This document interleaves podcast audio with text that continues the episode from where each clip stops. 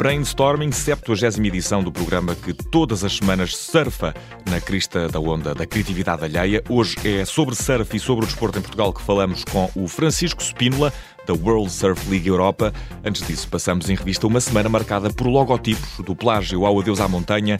O tema será o material circulante e o cume de um programa que termina no supé de um adeus às gigantes tecnológicas com a promessa de supertubos mais adiante.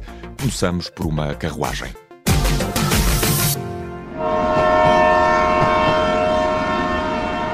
A Comboios de Portugal moveu uma ação judicial contra uma empresa tecnológica norte-americana por alegado plágio do logotipo da companhia portuguesa e aqui o alegado é mesmo só um cuidado jurídico numa comparação de imagens que encontra no site do Observador, num artigo assinado pela Marta Leite Ferreira.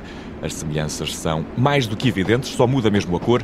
A Cripster, a empresa norte-americana em causa, escolheu o roxo em detrimento do verde usado pela Comboios de Portugal, mas o logotipo é a cópia exata do C e do P fundidos, que será mais ou menos familiar a todos os portugueses. O alerta para as parecenças surgiu nas redes sociais quando o designer Pedro Couto e Santos tweetou sobre as semelhanças entre os dois logotipos. Agora há processo a caminho, o cume desta história pode ainda estar longe, como estará para sempre o cume da montanha que até aos dias de hoje figurava nos pacotes da Toblerone.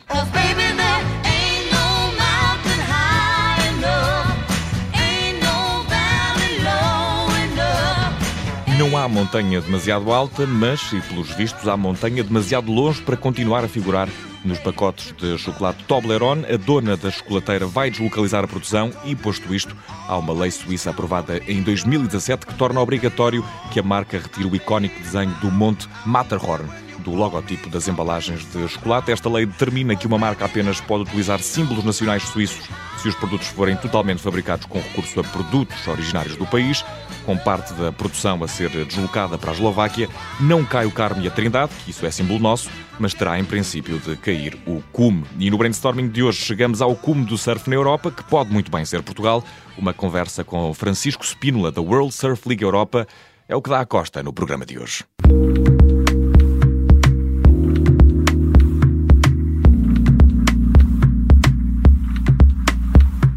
E no brainstorming de hoje pegamos na prancha, vestimos o fato e temos o prazer de conversar com Francisco Spínola, é o presidente da World Surf League Europa. Muito obrigado por, por estar aqui connosco. Eh, Portugal é atualmente um dos principais destinos do surf na Europa, mas a minha questão é se sempre assim foi, foi ou é uma história recente. Francisco, bem-vindo.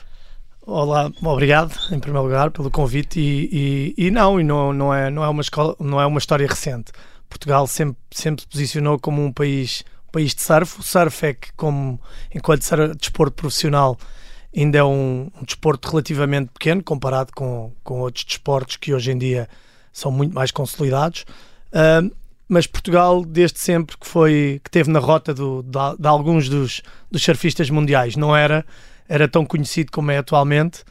Uh, há cerca de 12 uhum. anos, quando, quando conseguimos trazer de volta esta prova do, do Grand Slam uh, para Peniche, para, para a Praia dos Supertubos, mais especificamente, conseguimos dar aqui um, um no fundo, um turnaround uhum. de, do, do que é que era o surf europeu e o que é que é o surf europeu hoje em dia. E, e, como é que se deu esse, esse turnaround, essa viragem? Como é que aqui chegamos? Eh, foi uma caminhada longa? Foi preciso muito trabalho? Foi esta prova. Uh, uh, hoje em dia a World Surf League antigamente chamava-se ASP, que era uma associação de surfistas profissionais. Hoje em dia, sim, é uma, é uma Liga Mundial de Surf. Nessa altura uh, havia uma prova, uma das 10 provas do Grand Slam, era uma prova que todos os anos mudava de sítio. Uh, e o patrocinador dessa prova, uma marca de surf muito conhecida, um dos seus principais claims era o search, era a procura, procura da onda perfeita. Uhum. E, e, e, nesse, nesse sentido, nós aqui em Portugal candidatámos-nos para receber essa prova. Era uma prova que era suposto só ser um ano, a prova ia acontecer um ano em Peniche, o mundo ficava a se conhecer a fantástica Praia dos Supertubos e no ano seguinte a prova seguia para o outro lado.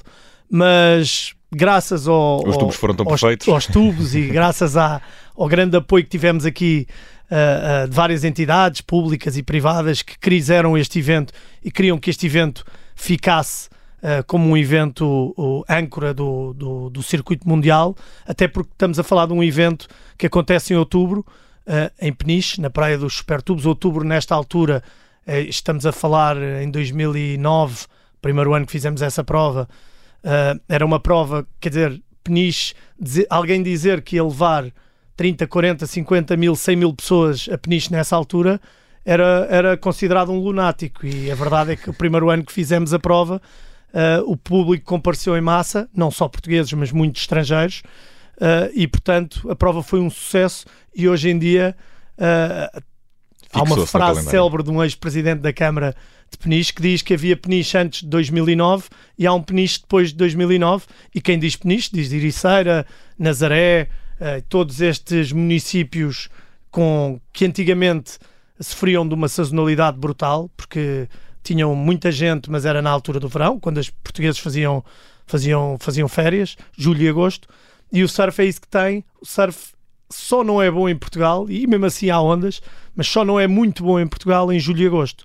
Todo o resto do ano temos ondas excelentes e, portanto, também quebra um bocadinho essa questão da sazonalidade quando nós vamos fazer os eventos ou quando os surfistas nos vêm visitar, é normalmente em alturas de de taxas de ocupação baixas uhum. era.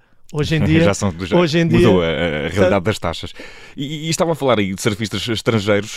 Estima-se que a procura mundial para, para a prática de surf em Portugal seja de cerca de 23 milhões de surfistas. Estes dados são verídicos? É possível confirmá-los? Quer dizer, uh, estamos a falar de, um, de, um, uma não vêm 23 milhões de surfistas, obviamente. Estamos a falar do, do, do target que, que, uhum. que, eventualmente podem podem, podem cá vir surfar. Quer dizer, Portugal não é, isto não é blá blá blá, isto em 2009 poderia parecer, hoje está mais do que consolidado, é um dos principais de surf, países de surf do mundo e claramente o melhor país de surf da, da Europa. Isso é, é inegável. Nós temos uma costa de 700 km, mas super recortada, o que permite uh, arranjarmos sempre um canto para surfar, seja o vento norte, por exemplo, só na zona de Peniche temos, se o vento estiver norte, temos a Praia dos Supertubos, que é o vento bom para o, para o surf é offshore, uhum. da terra para o mar, mas se estiver sul, vamos para a parte norte de Peniche, aquela zona toda da Praia del Rei, em que Uh, uh, o vento sul será o, o, offshore também. Portanto, só aqui estamos a falar de um município. Imagine isto aqui de, de uhum. se tivermos. A costa oeste, de, sobretudo, não? Sim, especialmente para, para, para o público, quer dizer, para, para, para, australianos, americanos, brasileiros. Estamos a falar de pessoas que estão habituadas a facilmente andar duas horas de carro para ir fazer surf. E nós aqui duas horas dá para irmos, eh, dá para atravessarmos uma quantidade interminável de, de ondas de qualidade mundiais e portanto é isso que tem sido eh, Somos famosos pela meta dos leitões, mas também temos essa, essa meta da costa para o surf. temos a, a, a, meta da costa do surf, aquela a, a nossa autoestrada junto à, junto à costa passa por muitas ondas de, de classe mundial. E, e o Francisco uh, era surfista em miúdo, pelo que aprendi há pouco, pelo que me dizia também é surfista hoje em dia, uh, mas é presidente da, da World Surf League Europa. Conte-nos um bocadinho desse, desse percurso. Quando é que começou a paixão pelo surf e, o, e como é que surf, caminho? O surf foi, foi sempre a minha paixão, o meu, o meu desporto. Ainda joguei rugby, porque era um bocado ali do, da, da zona onde, onde nasci. Uh, os meus amigos jogavam, eu também jogava, mas, mas o surf era, era a minha cena e, e, e, editei um bocadinho o meu currículo até uh, escolar uh, e universitário. Fui, fui estudar para a Austrália, fazer pós-graduação lá, exatamente também porque, porque o, surf, o surf era bom. E depois, quando voltei, comecei imediatamente a trabalhar com uma marca de surf, a Rip Carl, uh, e a partir daí foi através de, dessa marca que me deu o acesso a, a, ao contacto com a Liga Mundial de Surf. Consegui trazer a prova para Portugal. Entretanto, fiquei responsável pelas provas da, da World Surf League no nosso país uh, e felizmente as coisas correm bem, começaram a correr bem e há cerca de dois anos uh, a WSL Internacional convidou-me para ficar diretor-geral da, da região Europa, África e Médio Oriente e agora presidente da, da Europa e, e, e espero continuar a consolidar Portugal como o principal país, mas também a ajudar Espanha, França, que, que é um país tradicionalmente muito forte não só a nível de atletas, como a indústria do surf, as principais marcas de surf estão lá consolidadas. Uh, para ajudar também a França a, crescer e muitos outros países. Nós agora há esta nova tecnologia das piscinas de ondas que uhum. me vai abrir aqui um mercado, uh, uh, especialmente em países da Europa, que era impossível fazer surf sem ser com, com, com, a ajuda de ondas artificiais. E nós, como já aqui dissemos, temos muita e boa costa. Quais é que são aqueles spots, se puder dizer assim, em Portugal, que são clássicos e que qualquer bom surfista, e talvez mal também, tem que surfar? Quais são assim as ondas mais famosas? Eu lembro-me da Praia Grande, havia uma muito cultura sim, de Sim, sim, a Praia Grande muito bom, muito bom, mas é, é, como eu como eu estava a explicar, a Portugal tem o recorte da costa para mim vai depender sempre um bocadinho do, do, do, tipo de condições que tiverem. Essa é a grande vantagem uh, que Portugal tem, é, um, é, muito flexível. A Praia Grande, por exemplo, é, é, é, uma praia ótima no verão, porque é uma praia muito aberta, virada a norte, apanha ondulações quase de todo o tipo, portanto há sempre ondas, é sempre garantido. Mas claramente temos o, o Triângulo Dourado, que é como se chama a zona entre Peniche, Iriceira, Nazaré, isto é o, uhum. as, as, ondas mais sonantes, o, o sítio mais, mais, uh, mais conhecidos mas entre, entre estas ondas e, e, de norte a sul, estou a falar desde o Porto, Espinho, uh, Algarve, com Sagres, a zona de Sagres temos ondas que não é não é não estou aqui a tentar vender aquilo que como se diz a banha da cobra é verdade. Há ondas de, de norte a sul e portanto quem quem vier a Portugal vai seguramente ter a garantia de, de, de apanhar boas ondas. Houve inclusivamente uma campanha muito gira do, do turismo Portugal que era uh, No Waves Come Back for Free. e, e, até hoje, que eu saiba, não houve ninguém a, a, a, a pedir o dinheiro de volta e, portanto. Isso é um não bom indicador de, das ondas, ondas... Da, da, qualidade das ondas em Portugal. E estamos a caminho da 13 edição do Melrip Curl Pro. O que é que significa este campeonato para o surf e, e, o que é que pretende apurar, sobretudo, Francisco? Este campeonato, o surf está um bocadinho organizado. Quem, as pessoas estão mais familiarizadas com o ténis, por exemplo, há os Master Series, há os Grand Slams e depois há as provas mais pequenas de, de qualificações. E que vão valendo mais Esta ou menos pontos. é a prova, a prova de peniche, é a prova de qualific... é a prova de o Grand Slam, é, são, existem 10 no mundo inteiro, são estas provas que apuram os pontos para o campeão do mundo.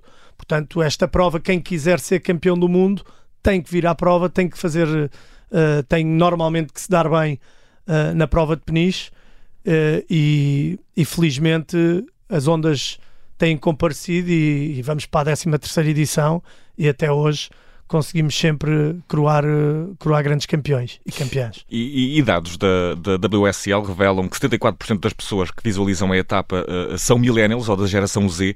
O que é que significa isto para o surf e para Portugal? Quer dizer que há futuro, de alguma forma? Sem dúvida, e, e, e, sobretudo o surf cresceu muito com esta, com esta geração. Nós tínhamos um problema grave para chegar ao, ao público, que era a, a, prova não tem um, como um jogo de futebol ou um jogo de ténis. Os jogos de ténis também não têm hora para acabar, mas especialmente os jogos que são marcados àquela hora. Nós temos um período de espera, por exemplo, a prova de peniche é de desde dia 8 até dia 16. Nós precisamos sensivelmente de 4 dias para fazer a prova.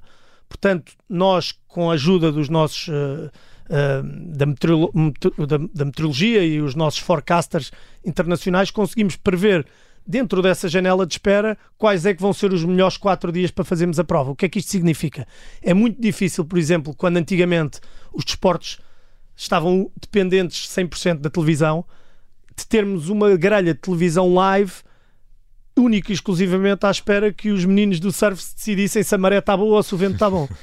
Nós, neste momento, e fomos um dos pioneiros uh, nesse campo, criámos o, o live streaming e através das nossas aplicações, a nossa aplicação da worldsurfleague.com do site ou a nossa app, que é gratuita, uh, permite-nos estar ligados a qualquer hora, a qualquer momento com o nosso público. Estamos a falar também de uma audiência fortemente global e, portanto, as provas às vezes na Austrália são aqui à meia da noite e, inclusivamente, as pessoas que gostem de determinado surfista não precisam estar a, a acompanhar a prova toda. Há pessoas que só querem ver a prova a partir dos quartos de final, por exemplo. Há outras que querem ver a partir destes quartos de final, mas querem ver os primeiros rounds do seu surfista preferido.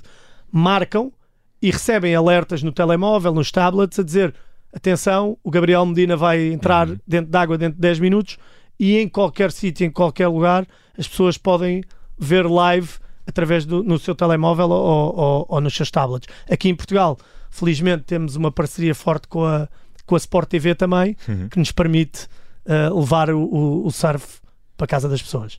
E uh, há aqui também informações relevantes para o planeta. O surf depende muito mais do que outros desportos uh, do meio ambiente e desde 2018 a, a, a, WSL tem aqui um mecanismo para medir, reduzir e também compensar emissões que, que vai produzindo ao longo dos campeonatos. Como é que funciona este, este esquema? A World Surf League não é só nos eventos. Nós uhum. criamos uh, uma, uma organização dentro da empresa que, que acaba por ser quase como o nosso polícia.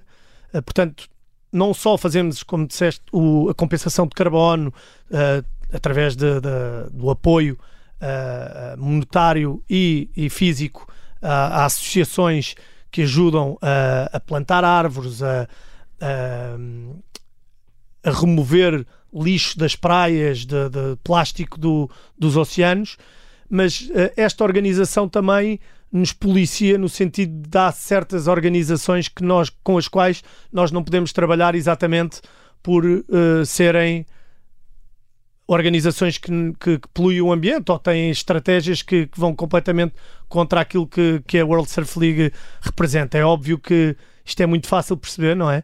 Se, se, se o nosso playground uh, tiver poluído, uh, os surfistas morrem, o surf morre.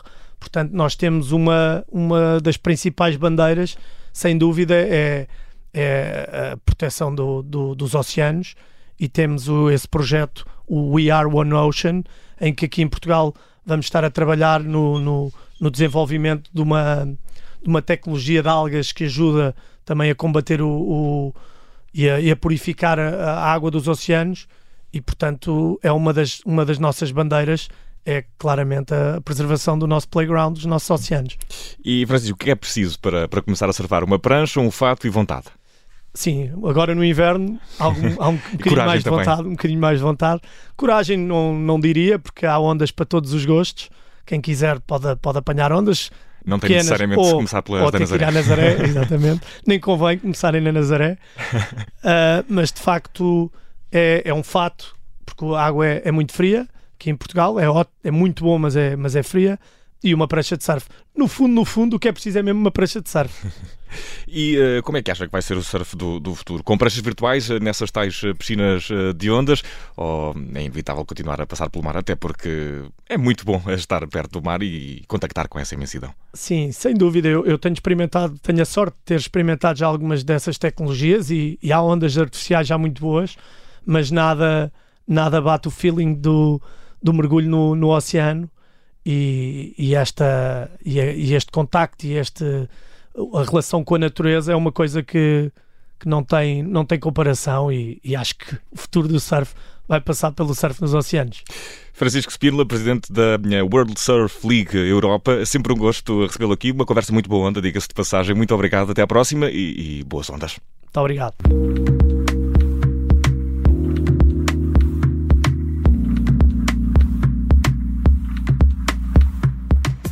Com a onda de mais um brainstorming prestes a rebentar, saímos do tubo em estilo, se possível, com o destaque da semana. E para um futuro com espaços digitais mais éticos e depois de ter abandonado todas as páginas de redes sociais, a marca de produtos cosméticos britânica Lush anuncia agora uma ruptura com a Meta e também com a Google. É mais um passo na guerra declarada por esta marca às gigantes tecnológicas. A ruptura com as redes sociais chegou em novembro de 2021. O adeus à Meta e à Google vai acontecer em breve e é consequência de um estudo promovido pela Lush que revela que pouco mais de metade dos clientes que inquiriu acredita que a Google e a Amazon são fontes confiáveis de informação. Se esta ruptura é certa ou errada, não nos cabe a nós avaliar, mas eh, é corajosa. Não nos parece que isso esteja sujeito a debate. Com a coragem necessária para vasculhar a criatividade alheia, que, a bem da verdade, não é muita, eh, não a criatividade alheia, a nossa coragem, o brainstorming está de volta para a semana. Um grande abraço. Até lá.